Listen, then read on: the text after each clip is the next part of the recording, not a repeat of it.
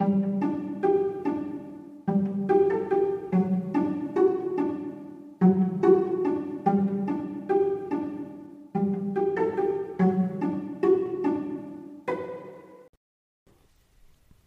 und herzlich willkommen. Schön, dass ihr den Weg in meine Vorleseecke gefunden habt. Macht es euch bequem und leiht mir euer Ohr. Dann lese ich euch was vor. Kapitel 26 Die erste Nacht auf dem Meer. Camilla und Lucius lagen nebeneinander auf dem Floß.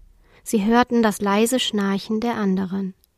Da lagen die Franzis, Suzette, Kriemhild, Hannes und Paul und schliefen fest. Außer Camilla und Lucius waren noch Cori und Lenny wach. Die beiden mussten aber auch wach sein, denn sie waren mit der ersten Nachtwache dran. Für die zweite Hälfte der Nacht waren Lucius und Camilla eingeteilt. Die Meerleute schliefen ohnehin wenig und passten die meiste Zeit mit auf. Zählst du die Sterne? fragte Camilla Lucius leise, als sie sah, dass seine Augen geöffnet waren und er in den Himmel starrte. Nein, flüsterte er zurück, aber der Anblick ist so unglaublich. Der Himmel scheint größer zu sein als über Malaminupuni. Lach nicht, ich weiß, dass das nicht möglich ist. Ich lache nicht und ich weiß, was du meinst, antwortete Camilla. Der Sternenhimmel lag über ihnen wie eine Kuppel, die von einem Ende des Horizonts zum anderen reichte. Nichts lag zwischen dem Wasser und dem Himmel, kein Berg und kein Baum. Der Vollmond, den auch ihre Freunde auf Malaminupuni in dieser Nacht betrachteten, schien hell und spiegelte sich auf dem Wasser. Lucius setzte sich auf. Hey, du kannst noch weiter schlafen, flüsterte Lenny ihm leise zu. Ich kann nicht schlafen, antwortete Lucius. Ich glaube ich schon. Ich mach noch ein bisschen die Augen zu, bis wir dran sind, okay? fragte Camilla und machte es sich bequem. Lucius setzte sich zu Cori und Lenny und Arolin, der neben dem Floß schwamm. Abrisa und Arumi hatten die Augen geschlossen und ließen sich im Wasser neben dem Floß hertreiben. Obwohl sie schliefen, drifteten sie nicht ab.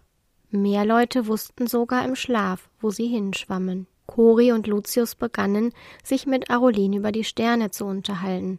Sie wiederholten eine Weile mit ihm alles, was sie über die Sternennavigation gelernt hatten.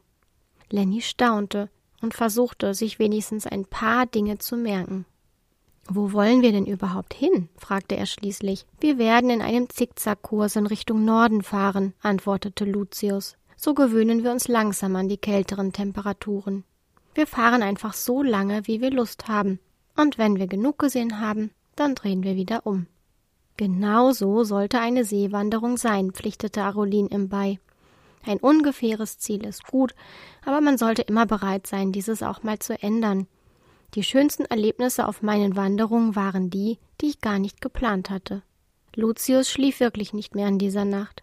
Als Lenny und Cori sich schlafen legten und Camilla neben Lucius Platz nahm, war er allerdings so müde, dass sie ihm sagte, er soll zumindest mal die Augen einen Moment zumachen und dösen. Abrisa war inzwischen wieder wach und leistete Camilla Gesellschaft. Camilla bat sie, ihr Geschichten von ihren Seewanderungen zu erzählen, was die Meerjungfrau gerne tat, bis zum Morgengrauen. Als die Morgenröte über den Himmel kroch, wurden alle wach und blinzelten auf das weite Meer hinaus. Sie machten sich Frühstück. Sie hatten genügend Früchte mitgenommen und auch getrocknete Streifen Kokosnussfleisch. Sie hatten außerdem in hohle Kokosnüsse frisches Wasser gefüllt, damit sie genug zu trinken hatten. Trotzdem würden sie oft ihre Vorräte auffüllen müssen.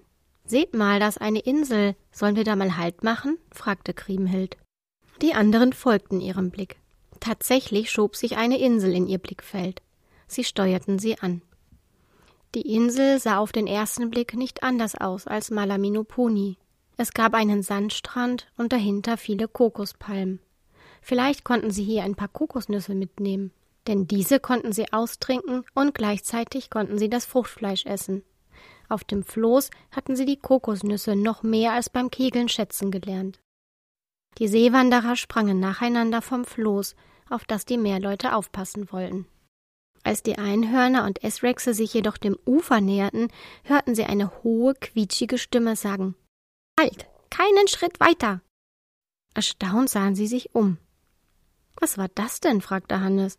In diesem Moment brüllte Susette plötzlich Aua und begann wie wild mit den Beinen zu zappeln. Auch alle anderen spürten plötzlich ein unangenehmes Pieksen an den Beinen.